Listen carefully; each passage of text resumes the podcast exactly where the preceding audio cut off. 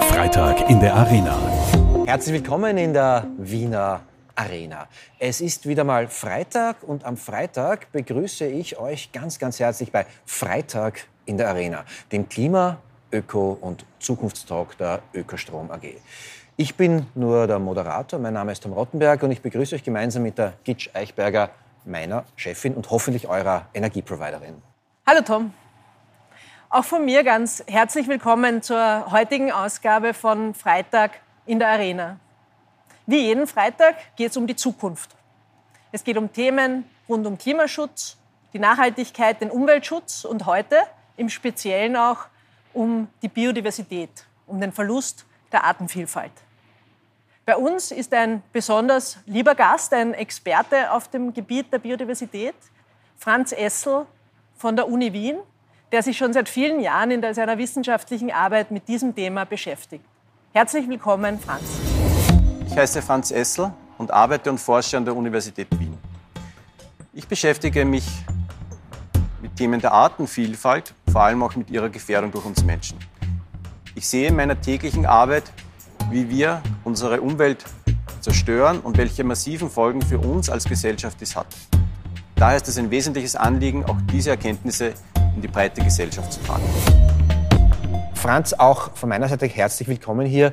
Ich könnte dich jetzt Pleni Tituli ansprechen, äh, Professor und dergleichen mehr. Wir haben uns angewöhnt, hier äh, bei diesem Talk unsere Gäste zu duzen. Und das ist, wenn man quasi eh im gleichen Schiff, im gleichen Boot sitzt, hoffentlich auch für einen Wissenschaftler von äh, Weltrang äh, in Ordnung von mir, dem Nicht-Akademiker, geduzt zu werden. Ich habe aber gleich eine Frage an dich. Die erste Frage ist, die habe ich aus einem Interview mit dir genommen. Du hast irgendwo mal gesagt, wir, die Menschen, haben die Evolution abgelöst. Ist das so? Ist das gut? Ist das schlecht? Oder ist das wurscht und einfach natürlich? Also das ist natürlich eine provokante Aussage. Die Evolution läuft weiter. Das ist etwas, was wir Menschen ja nicht wirklich abschaffen können. Aber wir Menschen sind, und das ist einzigartig in den mehr als vier Milliarden Geschichte der Erde und mehr als drei Milliarden Geschichte des Lebens auf der Erde, wir sind eine Spezies, die tatsächlich den Weg der anderen Arten prägt, entscheidend prägt. Und zwar vor allem jetzt und in den nächsten Jahren, maximal Jahrzehnten. Welche Arten das Ende dieses Jahrhunderts noch erleben werden, hängt ganz stark davon ab, was wir tun oder nicht tun. Und letztlich auch, wie sich Arten an veränderte Umwelt anpassen müssen, was durch Evolution dann passiert ist heute auch ganz stark geprägt und getrieben durch das, was wir Menschen tun, durch unsere Umweltveränderungen, äh, häufig Umweltzerstörungen. Und insofern, ja, sind wir tatsächlich die prägende Kraft, auch in evolutionärer Hinsicht auf der Erde. Aber ist das gut, ist das schlecht oder ist das eben so? Also ich wollte jetzt einmal kurz beschreiben, dass es aus meiner Sicht ein Fakt ist. Die Frage der Bewertung, die du ansprichst, würde ich so beantworten, dass es äh, natürlich schon ein sehr problematischer Befund ist. Wenn eine Art entscheidend dafür sein wird, ob diese Zahl stammt aus dem Weltbiodiversitätsrat vom Jahr 2019, aus einem sehr umfassenden globalen Bericht zum Zustand der Artenvielfalt, der Biodiversität. Also wenn etwa eine Million Arten vom Aussterben bedroht sind durch eine Art, durch uns, dann ist das aus meiner Sicht natürlich ein Riesenproblem. Ja? Weil wir verursachen etwas, was wir Wissenschaftler als sechste Aussterbenskrise benennen ich glaube, allgemein bekannt ist das Aussterben der Dinosaurier und sehr vieler anderer Arten am Ende der Kreidezeit vor etwa 65 Millionen Jahren. Nur ist es heute kein Meteorit, der die Erde trifft, sondern ja, ein übergroßer Fußabdruck einer Art. Gitsch, die Ökostrom ist ein nachhaltiger Energieanbieter. Äh, wir machen Wasserkraft, Photovoltaik, Windkraft wir sind die Guten, sagen wir hier immer. Und deswegen, darauf sind wir auch stolz. Aber ich glaube, mit dem Franz hast du schon irgendwie auch ein bisschen Konflikte, weil so ein Windrad äh, ist ja auch irgendwie ein Helfer unter Anführungszeichen beim Artenvernichten, beim Tiere umbringen. Auch ein aufgestauter Fluss ist ja auch ein Stückchen zerstörter Lebensraum. Bist du die Böse in dem Fall? Ich denke mal, es gibt zwei Seiten der Medaille und mich würde auch deine Sicht dazu interessieren, Franz, weil einerseits ist ja die Klimakrise wahrscheinlich die größte Bedrohung auch für die Artenvielfalt auf der Welt. Ähm, auf der anderen Seite wie es Tom gerade erläutert hat. Äh, ich, ich komme selbst aus, dem, aus der Naturschutzszene, wo wir uns angekettet haben, um Wasserkraftwerke zu verhindern, um eben die Artenvielfalt in einem Fluss zu erhalten. Und bei Windrädern ist es nicht viel anders. Das heißt, auch die erneuerbaren Energien sind natürlich in Konflikt auch mit, äh, äh mit, mit, mit Biodiversität und mit Anliegen der Biodiversität. Ich vertrete jetzt natürlich die Seite der erneuerbaren Energien und wir sehen immer wieder, dass wir da stecken, ja, dass wir feststecken in der Energiewende, weil eben, weil wir in irgendwelchen Zonierungsgebieten sind, in denen nicht gebaut werden darf. Und das ist natürlich immer wieder, kommt es da zu Reibungspunkten. Wo siehst du äh, die Auflösung zu diesem Thema und wo, wie würdest du das Thema von Seiten der, der Biodiversitätsseite bewerten? Also ganz grundsätzlich bin ich der Meinung, dass es natürlich äh, Gesellschaft, also es ist ganz, ganz wesentlich ist, eine rasche Wende zu einer klimafreundlicheren Energiegewinnung zu machen, zu schaffen, und zwar nicht nur rhetorisch, sondern auch in der Umsetzung. Und da ist Österreich, wie viele andere Länder, sicher nicht am Plan, um auch die selbstgesteckten politischen Ziele 2030, 2040, CO2-Neutralität zu erreichen, ähm, um das auch wirklich in dem Ausmaß umzusetzen, um dann dorthin zu kommen, wo wir hin müssen. Ähm, daher stehe ich persönlich voll hinter ambitionierten Ausbauzielen nachhaltiger Energieformen. Ein Zusatz ist, dass das natürlich auch unter gewissen Rahmenbedingungen erfolgen muss gleichzeitig. Da gibt es eben Abwägungsgründe, Naturschutz oder Abstände zu Siedlungen und ähnlichen Dingen. Aber was ich schon auch klar sehe, Naturschutzanliegen sollen oder dürfen kein Verhinderungsinstrument für eine Energiewende sein. Ja? Und das ist natürlich einerseits kein Freibrief. Ja? Ich würde kein Kraftwerk befürworten in einer der verbliebenen, hochsensiblen, naturnahen Strecken, die wir in Österreich noch an Fließgewässern haben. In Österreich sind 17 Prozent der Fließgewässer derzeit nicht ausgebaut, sprich gestaut. Aber hier gibt es natürlich bei manchen Standorten Konfliktthemen. Ja?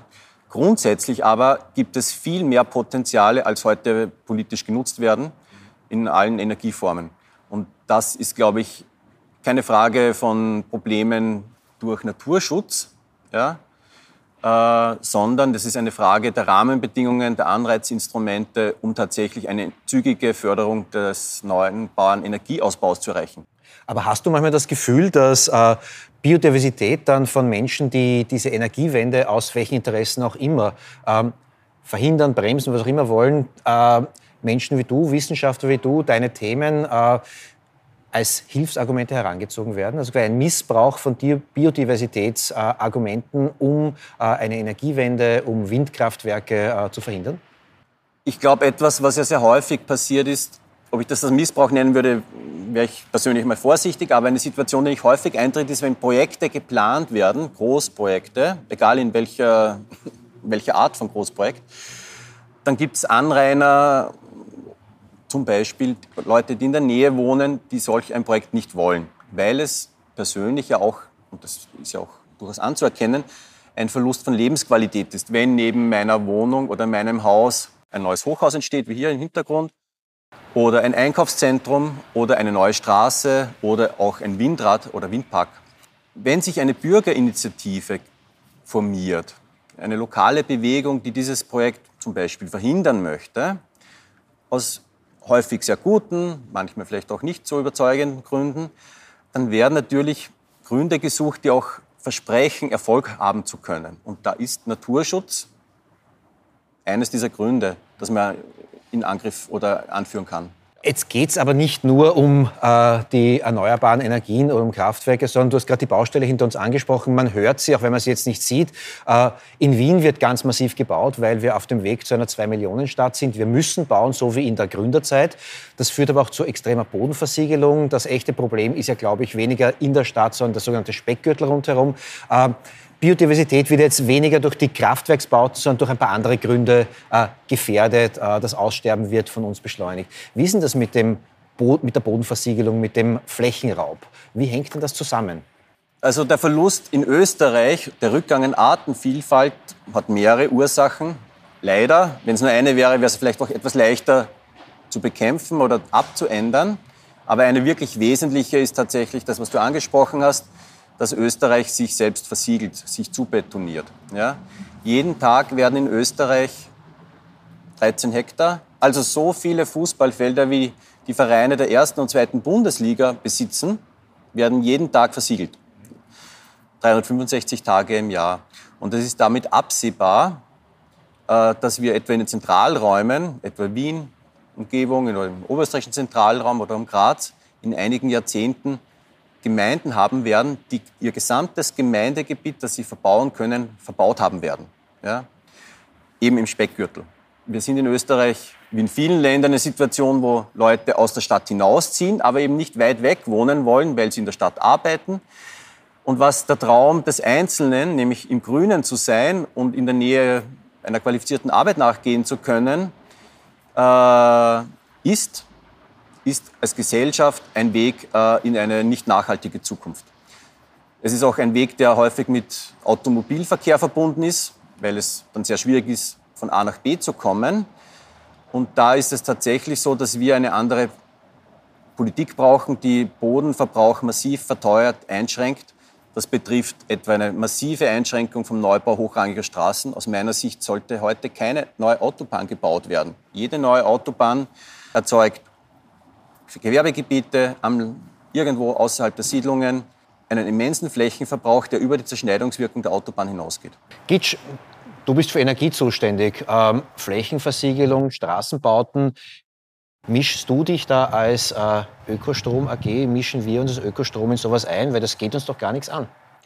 Naja, wir haben zuerst äh, das Thema äh, erneuerbare Energien versus Biodiversität angesprochen und da kommt natürlich auch das Thema Flächenversiegelung mit rein. Und da wollte ich jetzt noch meine Lanze für die, für die Erneuerbaren und vor allem für die Windkraft brechen, weil das einfach die Energie ist, äh, die am wenigsten quasi Bodenverbrauch pro produzierter Kilowattstunde hat. Das heißt, wir, wir bringen uns im Positiven ein, weil wir, äh, weil wir sozusagen mit, mit Energien, mit Energieformen punkten können, die eben wenig äh, Bodenverbrauch mit sich bringen.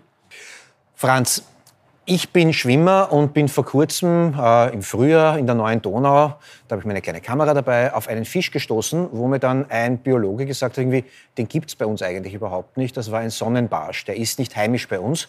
Äh, der hat mir gratuliert dazu, hat gemeint, super, du hast einen Sonnenbarsch gesehen.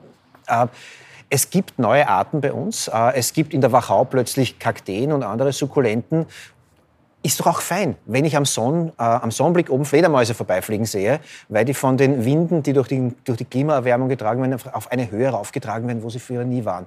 Es verändert sich alles. Ähm, wir hatten, du hast es erwähnt, äh, fünf äh, Extinction, Extinction ähm, in der Erdgeschichte. Na, jetzt sind wir halt in der sechsten drinnen. Wir sind halt nur wehleidig, weil wir die Menschen sind. Aber kann man das nicht auch irgendwie so sehen, der Planet beutelt sich, schüttelt ein paar Gattungen, Arten ab. Wir sind vielleicht auch eine davon und dreht sich trotzdem weiter.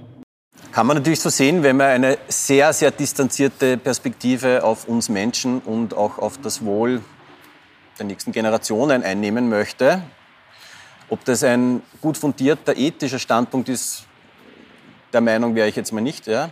Du bist viel zu freundlich zu mir. Eigentlich wollte ich dich jetzt ein bisschen aus der Reserve locken. Man kann das so sehen, aber natürlich ist es, negiert es tatsächlich auch die Notwendigkeit und auch die Verantwortung, die jeder trägt. Ja. Weil zu sagen, ja, Klar, in 10 Millionen Jahren oder so lange hat es etwa gedauert nach diesen Aussterbephasen, bis sich einigermaßen wieder in die Artenvielfalt äh, neu evolutionär eben entwickelt hat. Wenn man damit zufrieden ist, auch wenn das leider bedeutet, dass von den 8 Milliarden Menschen etwa in 100 Jahren möglicherweise nur mehr ein Bruchteil in einer Gesellschaft zu leben, wie wir sie heute kennen, auf welchem Weg das auch immer passieren wird. Aber wenn wir systematisch die Erde ausplündern, übernutzen, heißt das, dass diese Gesellschaft keine dauerhafte Zukunft haben wird. Und keine dauerhafte Zukunft heißt,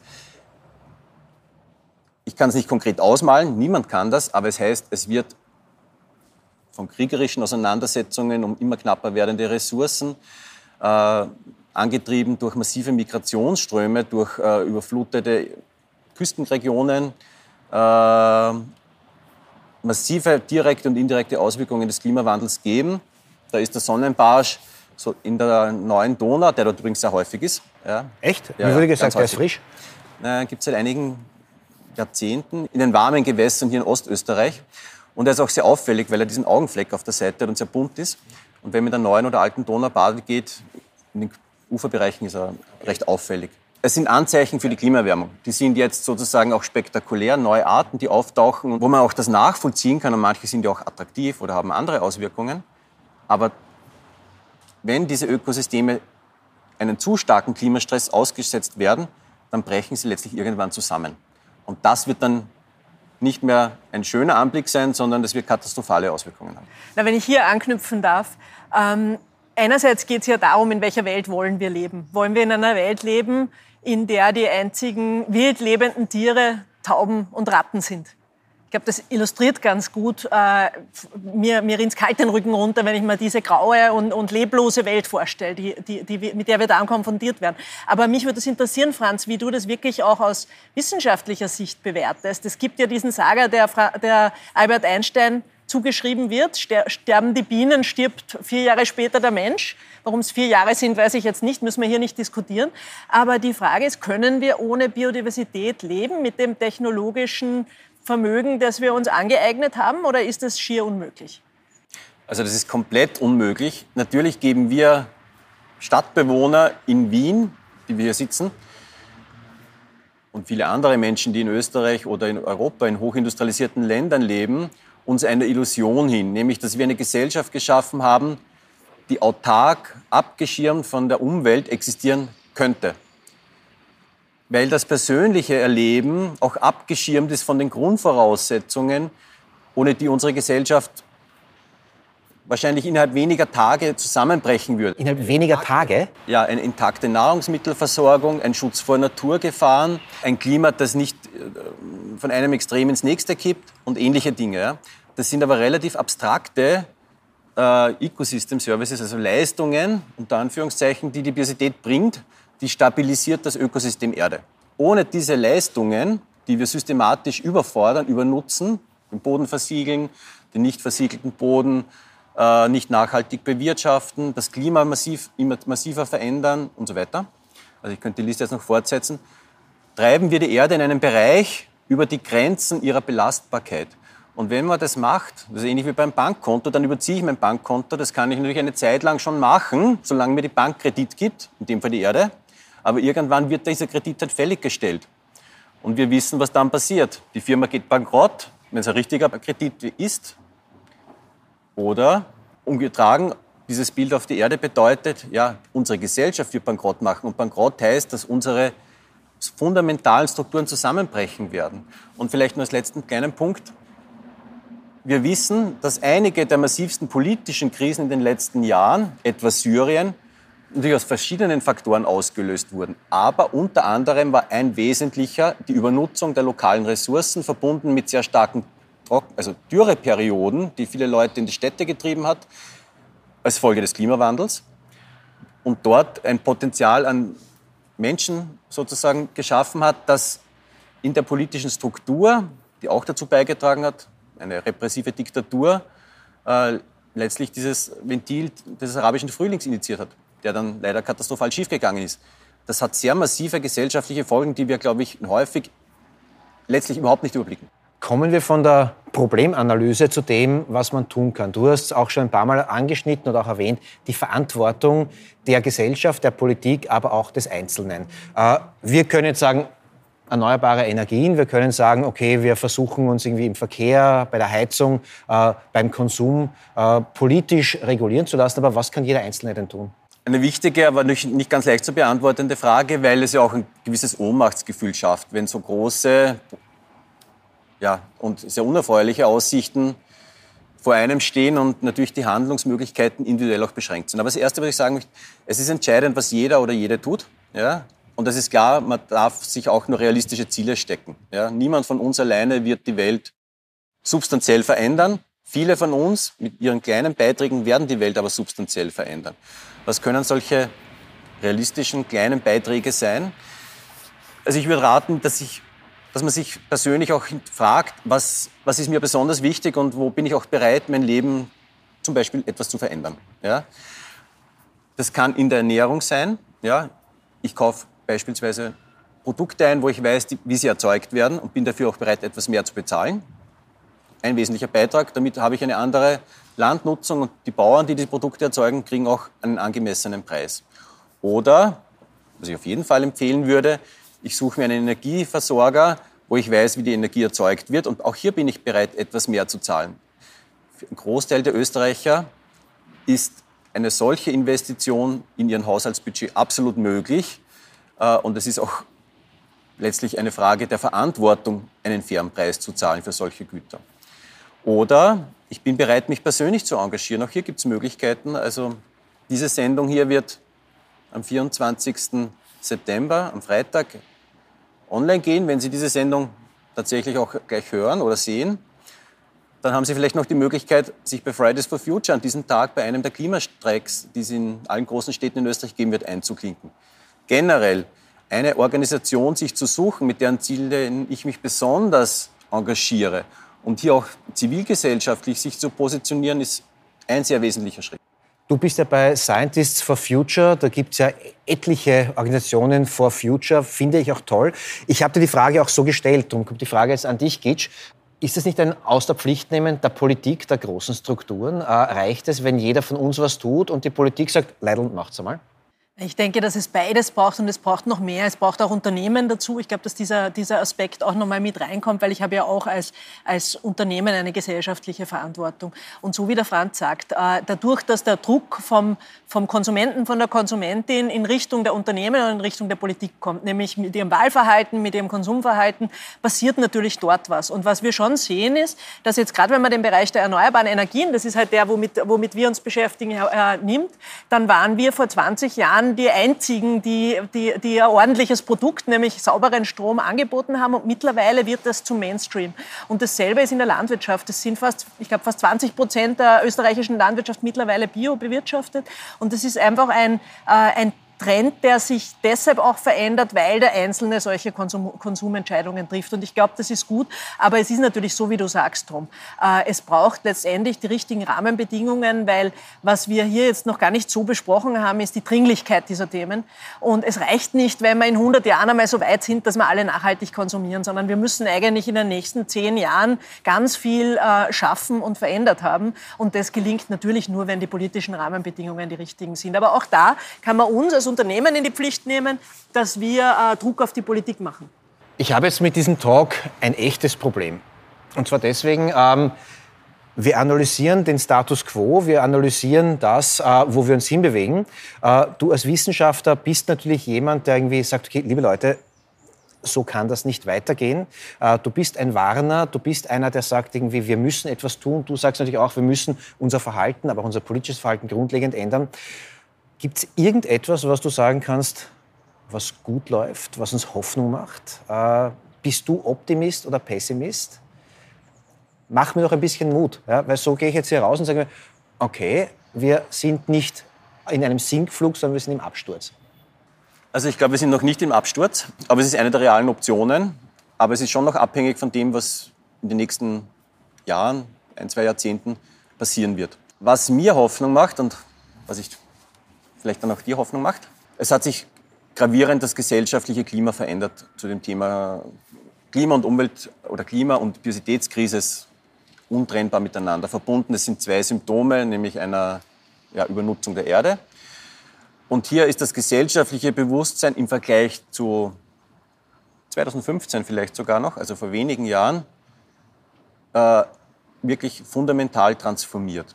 Ich glaube auch, dass es eine Mehrheit gibt oder gäbe in vielen europäischen Staaten, das zeigen alle Umfragen in der Bevölkerung, die eine auch wirklich ambitionierte und dann eben nicht immer ganz leichte Umstellung äh, wesentlicher Teile der Gesellschaft zu einer nachhaltigeren Form unterstützen würden. Mir ist schon klar, wenn es dann tatsächlich den eigenen Vorgarten betrifft und vielleicht Einschränkungen gespürt werden, weil tatsächlich dann auch Einschränkungen manchmal notwendig sein werden, ist das vielleicht schon ein bisschen anders. Aber grundsätzlich politische Leadership vorausgesetzt, glaube ich, dass ein großer Teil der Bevölkerung mitgenommen werden kann in eine andere Zukunft, weil viele Leute es auch sehen, spüren oder wissen, dass es so letztlich nicht weitergehen kann und daher auch bereit sind, wenn man ein Zukunftsbild skizziert, mitgehen würden. Hier ist die Politik, glaube ich, sehr stark gefordert, solche Zukunftsbilder zu entwerfen und die Leute auch mitzunehmen. Ich fasse es mal kurz zusammen. Die Wissenschaft warnt seit Jahrzehnten. Das Bewusstsein hat sich in den letzten ein, zwei, drei Jahren ganz massiv auch in der Bevölkerung breit gemacht. Als Sonntagsrede finde ich das Bewusstsein auch in der Politik. Langsam beginnen dann Maßnahmen auch zu greifen. Macht mir ganz konkret Hoffnung. Wir bitten unsere Gäste hier immer am Freitag einen Tipp am Freitag zu geben, wie ich, wie die Gitsch mit unserem kleinen Verhalten auch einen wirklich wirksamen Schritt setzen können mit einer konkreten Maßnahme, der, wenn es viele machen, erstens Vorbildwirkung hat, zweitens auch was verändert. Das nennen wir Tipp am Freitag. Was wäre denn dein Tipp am Freitag? Tipp am Freitag. Ich glaube, ein so ein super Beitrag könnte sein, wenn man sich nach dieser Sendung fünf Minuten Zeit nimmt und sich gut überlegt, was ist ein Beitrag, den ich gerne leisten würde. Und wenn diesen Beitrag auch, äh, was ist das positive Bild, das es für mich bedeutet. Ja? Und ich würde das sehr offen sehen, also aus meiner Perspektive. Ja. Das kann sein, dass ich mir sage, okay, ich möchte gerne einen kleinen Garten mit bewirtschaften oder anders gestalten, wenn ich, die Möglichkeit, wenn ich die Möglichkeit habe, das zu machen. Das kann sein, dass ich mir denke, für mich ist es einfacher, eine Organisation mit einem Beitrag, der für mich realistisch ist, vielleicht auch dauerhaft zu unterstützen. Ja, ich möchte mich engagieren bei einer Organisation, die die Ziele, die mir besonders wichtig sind, stark vertritt. Ich überprüfe mein Wahlverhalten sind die Politiker oder Politikerinnen, die ich wähle, auch diejenigen, die sich wirklich um, die, um diese Fragen kümmern? Oder verschleiern die eigentlich die Antworten?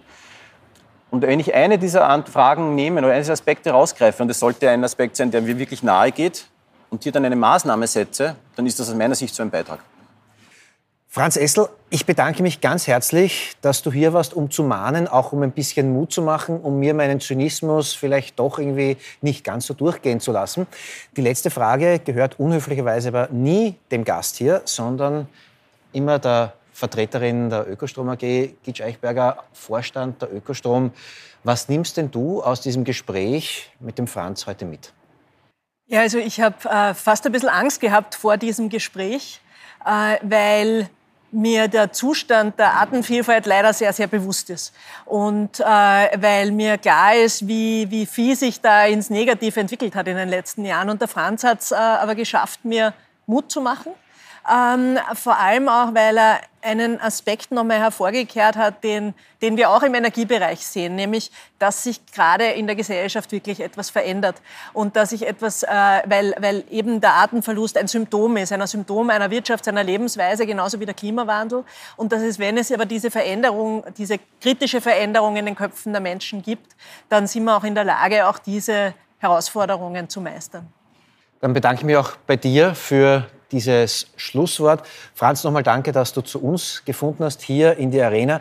Freitag in der Arena war das, der Öko-, Klima- und Zukunftstalk der Ökostrom AG. Ich freue mich, wenn ihr das nächste Mal wieder mit dabei seid. Sagt danke, ciao und baba.